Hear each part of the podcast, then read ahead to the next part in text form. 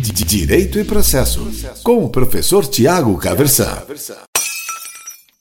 Hoje eu quero conversar com você sobre ação rescisória, que está regulamentada lá no Código de Processo Civil pelos artigos 966 até 975. Então vejam, a gente tem uma ideia importante que é a ideia de coisa julgada, inclusive de coisa julgada material, aí de uma imodificabilidade, né, em princípio, do conteúdo decisório de decisões judiciais depois que não cabe mais é, a interposição de recurso, tá certo? E a ideia de respeito à autoridade da coisa julgada, ela é inclusive uma garantia fundamental, tá lá no artigo 5 inciso 36 da Constituição Federal. Ocorre que a própria Constituição Federal prevê que o respeito à autoridade da coisa julgada não é uma garantia fundamental absoluta. Ela tem aí os seus próprios limites. E a Constituição Federal faz isso quando prevê, lá no próprio texto da Constituição, no artigo 102, por exemplo, também no artigo 105, por exemplo, a existência da ação rescisória. Então, o Supremo Tribunal Federal julga ações rescisórias de seus próprios julgados, assim também o Superior Tribunal de Justiça, por exemplo, tá certo? E isso tem previsão lá na própria Constituição Federal. Acontece que as hipóteses de cabimento das ações rescisórias, ah, os detalhes procedimentais, eles estão regulados aí pela legislação infraconstitucional. E aí a gente tem como fonte normativa primária, como eu já disse para vocês, os artigos 966 a 975. A ideia hoje é que a gente tem uma aula aí razoavelmente completa sobre as hipóteses e os principais aspectos procedimentais das ações rescisórias. A primeira observação: a ação rescisória é, portanto, um meio de impugnação à decisão transitada em julgado, tá certo? É, e um segundo, é, uma segunda observação introdutória importante aí, tem natureza de ação judicial de uma ação autônoma, não é mero incidente procedimental, não tem natureza recursal, também não nada disso. É uma ação judicial de competência originária dos tribunais. Nós já vamos tratar disso um pouco melhor, tá certo? Como pressupostos aí da admissibilidade da ação rescisória, eu gostaria de destacar dois. Primeiro, uma decisão que seja definitiva transitada em julgado. Essa decisão definitiva pode ser de mérito ou não. Pode, inclusive, não ser uma decisão de mérito, né? É, em que pese aquilo que está no caput aqui do artigo 966, a gente vai ver aí depois na, no próprio texto do Código de Processo Civil que é admissível a ação rescisória em relação à decisão que não seja de mérito, mas que seja definitiva e que inviabilize a propositura de uma outra demanda judicial. Imagine, por exemplo, uma decisão que afirme a perempção do direito do autor, que é aquela situação que ocorre quando o autor propõe e deixa ser extinta a mesma ação por três vezes aí por inércia dele, tá certo? Então, se a gente tem uma situação dessa, essa decisão, extinção pronunciando perempção, ela não é uma decisão de mérito, mas é uma decisão definitiva, transitando em julgado, ela inviabiliza aí a propositura de uma nova demanda, porque quem sofre perempção não pode deduzir novamente pretensão com base naquele mesmo direito, pode segue aí com a possibilidade de alegar como matéria de defesa. Não é isso? Bom, Uh, e a segundo, o segundo pressuposto é a observância do prazo, nós vamos tratar já de prazo também, tá certo? Competência. A competência, como eu disse, a ação rescisória é uma ação de competência originária dos tribunais, tá certo? A partir dos tribunais de apelação. Então, se você tem ação rescisória contra uma decisão da primeira instância, uma decisão definitiva transitada em julgado da primeira instância, começa a competência por ação rescisória no Tribunal de Apelação. A partir daí, a competência para julgamento das, das ações rescisórias, ela é do próprio tribunal, respectivamente de cada tribunal prolator dessa decisão definitiva transitada em julgado que você pretende rescindir, tá certo? Então, se você tem uma decisão proferida, uma decisão definitiva transitada em julgado, proferida lá pelo é, Tribunal de Justiça de São Paulo, por exemplo, a competência originária é lá do Tribunal de Justiça de São Paulo. Se for da primeira instância lá do Estado de São Paulo, da Justiça Estadual de São Paulo, a competência originária também será do Tribunal de Justiça do Estado de São Paulo. Se a decisão é do Superior Tribunal de Justiça, a competência originária é do próprio STJ. Se a decisão definitiva que se pretende rescindir for do Supremo Tribunal Federal, a competência originária é do próprio STF. Tá certo? Hipóteses de cabimento. A gente vai ver lá principalmente no artigo 966. Tá certo? E aí eu vou tomar liberdade até de ler aqui, não vou te enganar você que está aí do outro lado. Nossa, será que ele lembra isso tudo de cabeça?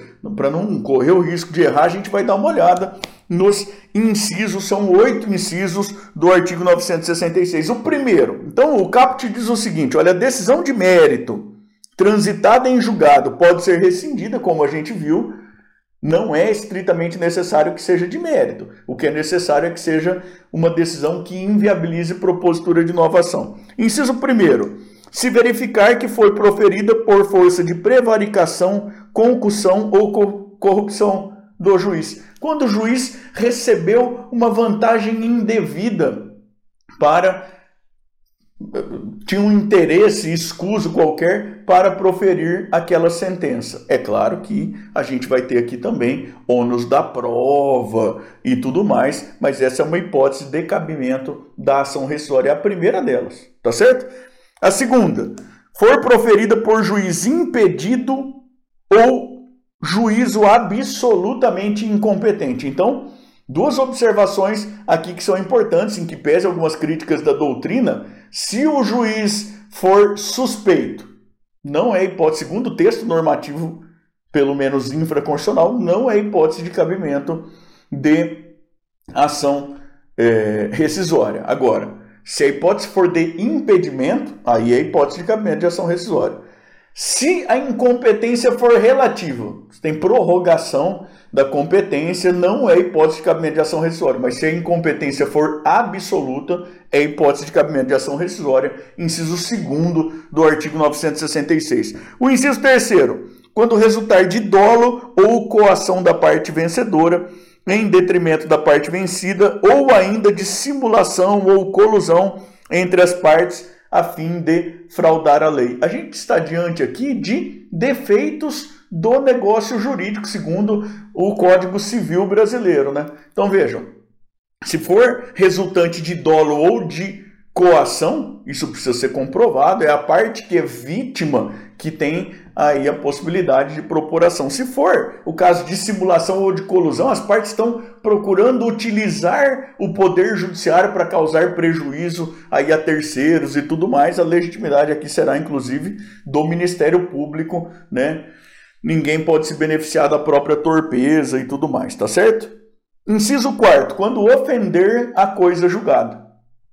Então, quando a decisão que transita em julgado ela é proferida com desrespeito à autoridade da coisa julgada que beneficia a decisão anterior. Aí cabe também ação rescisória. Inciso quinto, quando violar manifestamente norma jurídica. Quando houver uma violação manifesta de norma jurídica. A norma jurídica determina um determinado sentido a decisão judicial caminha em outro sentido completamente diferente. Observação importante: o entendimento é de que isso aqui também vale para aqueles precedentes de caráter vinculante. E o parágrafo 4 aqui do artigo 966 diz que vai caber ação rescisória com este fundamento aqui também quando o juiz aplicar súmula ou entendimento firmado no julgamento de recursos repetitivos, veja, precedente vinculante qualificado, quando ele aplicar ao caso sem considerar distinção, que seria é, determinante no caso concreto. Cabe também ação rescisória com fundamento no inciso 5. Inciso 6. For fundada em prova cuja falsidade tenha sido apurada em processo criminal ou venha a ser demonstrada na própria ação rescisória. Então, a, a decisão que se pretende rescindir foi proferida tomando como elemento determinante uma determinada prova, essa prova foi declarada falsa em um procedimento criminal, ou então essa falsidade será comprovada na própria ação rescisória, é cabimento também de ação rescisória. O inciso sétimo obtiver o autor posteriormente ao trânsito em julgado, posteriormente ao trânsito em julgado, prova nova sobre é, cuja existência ignorava ou de que não pôde fazer uso capaz por si só de lhe assegurar pronunciamento favorável. Então, depois do trânsito em julgado, o autor tem acesso lá, o autor da rescisória tem acesso a um recibo, por exemplo, a um exame de sangue, algo assim, e essa prova pode por si só lhe garantir um resultado favorável. Veja, dá para cogitar a utilização daquela ação de produção antecipada da prova, PAP, né? a produção antecipada da prova, como um meio para viabilizar a obtenção dessa prova e assim permitir a propositura de ação rescisória. É um dos usos interessantes aí possíveis para o procedimento da produção antecipada da prova, artigos 381 a 383 do Código de Processo Civil, tá certo? E o inciso oitavo for fundado em erro de fato verificável do exame dos autos. Então, aquela aquela é, circunstância de erro de interpretação dos fatos. Se os fatos estão colocados de maneira clara, houve um erro de interpretação e é desse erro de interpretação que do exame dos próprios autos se verifica que surge a possibilidade aí da ação rescisória. Então, quando uma pessoa é tratada, nós já encontramos aqui, por exemplo, hipótese de quem era simples depositário de uma coisa ter sido na, no momento da decisão considerado como se devedor fosse. Mas ele não, não era nem parte da ação, ele era simples depositário. Foi um erro de fato, e esse erro de fato é constatável aí do próprio exame dos autos, tá certo? Vale a pena lembrar também lá daquela hipótese que está lá nos artigos 525, parágrafo 15, por aí 535, parágrafo 12, que é da ação rescisória é, que seria aí uma, uma, certa espécie do inciso 5 do próprio 966, mas bastante qualificada, aquela ação rescisória que cabe quando a sentença tiver tomado por fundamento dispositivo legal ou interpretação posteriormente ao trânsito em julgado declarada inconstitucional pelo Supremo Tribunal Federal no exercício do controle difuso ou do controle concentrado de constitucionalidade. Essa hipótese que está lá nos artigos 525 e 535, ela é uma hipótese em si mesma de constitucionalidade muitíssimo controversa. De toda forma, está aí no texto normativo, é importante que você saiba, dê uma olhada lá depois no artigo 525, parágrafo é, 15, no artigo 535, parágrafo 12, são os últimos parágrafos tá? do artigo 525 e 535, se não me falha muito a memória, os números são esses aí, tá certo? E aí são então essas as hipóteses com as quais a gente vai trabalhar de cabimento de ação rescisória. Veja, a gente tem uma série de hipóteses, são hipóteses bastante interessantes, evidentemente é uma ação judicial que precisa ser preparada com com todo carinho, com bastante diligência, com muito cuidado, com bastante apuro técnico, porque afinal de contas já existe uma decisão judicial anterior, definitiva, transitada em julgado, e isso não é nada desprezível, né? Tá certo? E tem até algumas consequências procedimentais, nós já vamos ver isso, tá bom? A legitimidade ativa. Quem tem legitimidade ativa para a ação rescisória? Primeiro, quem foi parte no processo, ou então seu sucessor. Lembrando aqui daquela circunstância de que ninguém pode se beneficiar da sua própria torpeza, né? O terceiro interessado, possível assistente, por exemplo, né? quem, quem tinha lá relação jurídica com uma das partes e essa relação jurídica poderia sofrer os efeitos, eventualmente tenha sofrido efeito, tem legitimidade ativa para a ação rescisória. O Ministério Público, quando não tiver sido ouvido nos casos de intervenção necessária do Ministério Público, aqueles do artigo 178 do Código de Processo Civil, nos casos de simulação ou colusão entre as partes, e ainda quando ele próprio tiver sido parte, evidentemente. Uh, e ainda de quem não foi ouvido em processo em cuja no qual era obrigatória aí a sua intervenção. Tá certo? Litisconsorte necessário, por exemplo, pode também propor ação rescisória. E aí veja só você, esses terceiros, quem não não foi, são pessoas que não ficam atingidas exatamente pela autoridade da coisa julgada, segundo o artigo 506 do Código de Processo Civil. Pelo menos a sentença faz coisa julgada entre as partes às quais é dada. Acontece que essas pessoas podem sofrer os efeitos da sentença, eficácia natural da sentença, não é isso? E então a legislação reconhece que tem também legitimidade ativa para a propositura da ação rescisória.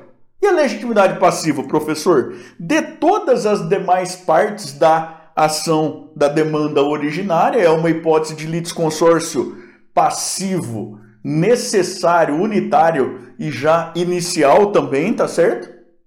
E ainda terceiros interessados. Por exemplo, o advogado que tenha direito a honorários de sucumbência por força da decisão que se pretende rescindir, tá certo?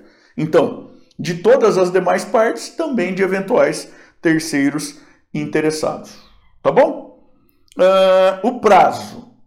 O prazo é matéria regulada lá pelo artigo 975. Veja, tradicionalmente o prazo para ação rescisória é de dois anos a partir do trânsito em julgado. O código novo, né, que já não é tão novo assim, o código de 2015, ele, ele inova em algumas coisas. Ele vai dizer, olha, a regra geral é que o prazo é de dois anos a contar do trânsito em julgado da última decisão do processo.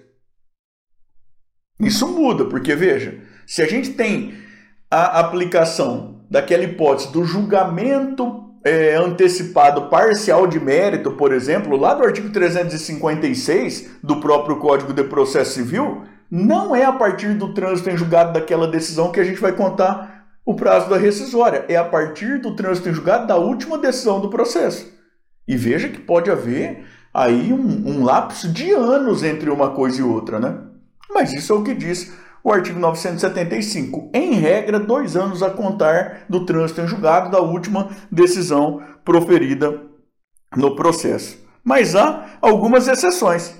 Se, se a gente tem uh, a obtenção de uma prova nova, aquela hipótese da obtenção de uma prova nova que por si só possa garantir um resultado favorável, esse prazo de dois anos é contado a partir da data da obtenção da prova. E aí diz o código que é até o limite de cinco anos após o trânsito em julgado da última decisão do processo, tá certo? Então, dois anos a partir da data da prova, limitado ao total de cinco anos. Agora, no caso de simulação ou colusão, é a partir da ciência da existência de simulação ou colusão. Dois anos. Qual o prazo máximo, professor? A legislação não fala. E aí a grande controvérsia da doutrina e tudo mais, mas se a gente olhar o texto normativo, o texto normativo não fala. Aquela hipótese da ação é, rescisória com fundamento em declaração posterior de inconstitucionalidade que o senhor mencionou lá do artigo 525, do artigo 535 é a contar do trânsito em julgado da declaração de inconstitucionalidade pelo Supremo Tribunal Federal lá no outro processo. Dois anos a contar do. Veja, aquele outro processo não tem nada a ver, é o processo paradigma. Dois anos a contar do trânsito em julgado da decisão do Supremo Tribunal Federal lá. Qual o prazo máximo, professor? A lei não fala.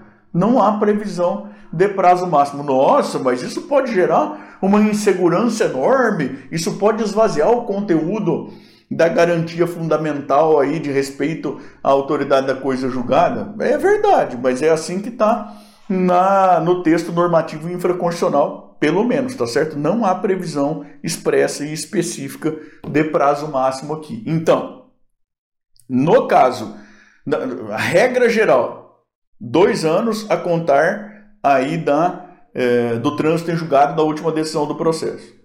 Mas, no caso da ação rescisória fundada na obtenção de prova nova, dois anos a contar da data da obtenção da prova, até o limite de cinco anos a contar do trânsito em julgado. No caso de simulação ou colusão, dois anos a contar da ciência da simulação ou colusão. E no caso da declaração de inconstitucionalidade do dispositivo ou interpretação que serviu de fundamento aqui pelo Supremo Tribunal Federal, lá no outro processo paradigma, dois anos a contar do trânsito em julgado dessa declaração de inconstitucionalidade, sem limite é, aqui na legislação infraconstitucional também. Tá certo? A petição inicial deve observar aquilo que está lá no artigo 968, ou seja, ela deve veicular um pedido de rescisão da decisão anterior, esse é o objeto da ação rescisória, né? E se for o caso, também o pedido de que seja procedido um novo julgamento.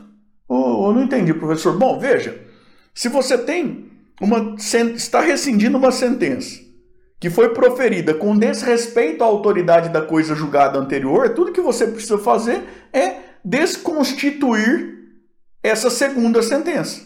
E aí está resolvido, não precisa proferir uma outra decisão em substituição agora. Se você tem a obtenção de uma prova nova, por exemplo, que determina um resultado diferente, o que se pretende é a desconstituição da decisão anterior e que seja proferida uma outra decisão em substituição. Isso tem que ficar claro lá no seu pedido inicial, tá certo? Há uma possibilidade de que seja determinada a emenda da inicial, então se houver vícios aí. Uh é possível que se determine que a inicial seja emendada ou completada, caso o vício seja intrínseco da petição emendada, caso, caso falte algum documento e isso seja possível de complementação, que ela seja completada, né?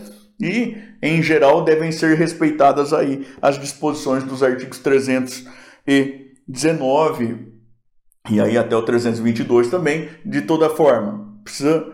É, é, dizer qual juiz ao qual é dirigida, aquelas normas né, aí comuns de petição inicial, inclusive atribuição de valor aí à causa. Qual será o valor da causa, professor? É o valor da demanda originária corrigido em regra.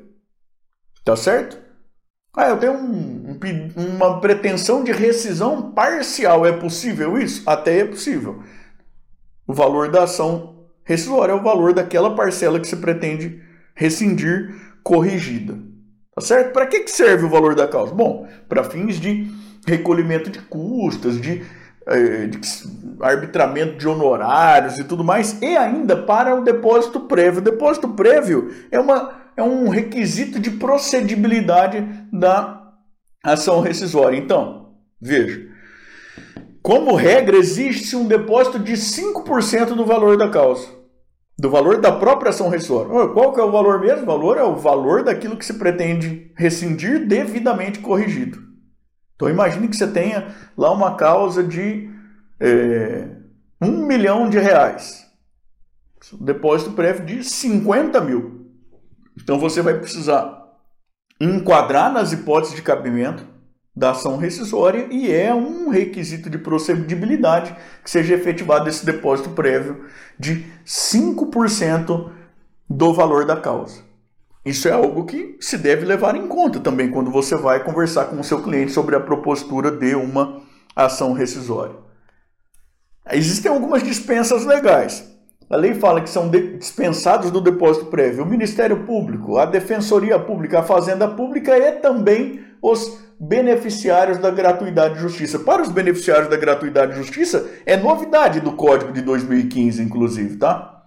Então, Ministério Público, Defensoria Pública, Fazenda Pública não precisam efetivar o depósito prévio como condição de procedibilidade da ação rescisória. E estão dispensados também os beneficiários da gratuidade de justiça, que é instituto lá regulado pelos artigos 98 a 102 do próprio Código de Processo Civil, é medida de acesso à jurisdição que é garantida aí pelo artigo 5 inciso 35 da Constituição Federal e tudo mais, tá certo? Cabe tutela provisória na, na ação rescisória, professor? Cabe. Vejam, As tutelas provisórias estão reguladas lá na parte geral do Código de Processo Civil. Então elas aplicam-se aí subsidiariamente, sempre que não houver previsão mais específica em sentido diverso e tudo mais, elas são aplicáveis em relação ao que vem depois. Cabe a atribuição de tutela provisória. Vale mencionar aqui o seguinte: a ação rescisória ela não tem um efeito suspensivo legal, natural, automático da eficácia da decisão rescindenda.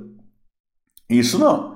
Mas é possível pleitear a concessão aí de medidas de caráter cautelar, de caráter antecipado, inclusive tutela da evidência nas hipóteses lá do artigo 311, tudo isso é possível sim na ação rescisória. Se você precisa de um efeito suspensivo na sua ação rescisória, então muito provavelmente você vai precisar pleitear aí uma concessão de uma tutela provisória de urgência de caráter cautelar.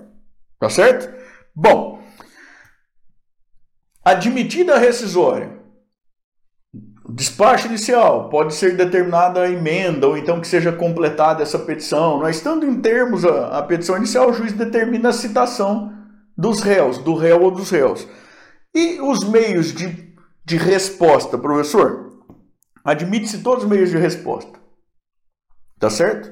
Inclusive reconvenção. Então, o réu pode se defender por contestação, com ampla possibilidade de de produção de provas, inclusive, tá certo? A gente já vai falar aqui brevemente de instrução, da, da instrução. Mas então admite-se defesa de caráter bastante amplo, respostas, em geral, por parte do réu. Admite-se também intervenção de terceiros, tá certo?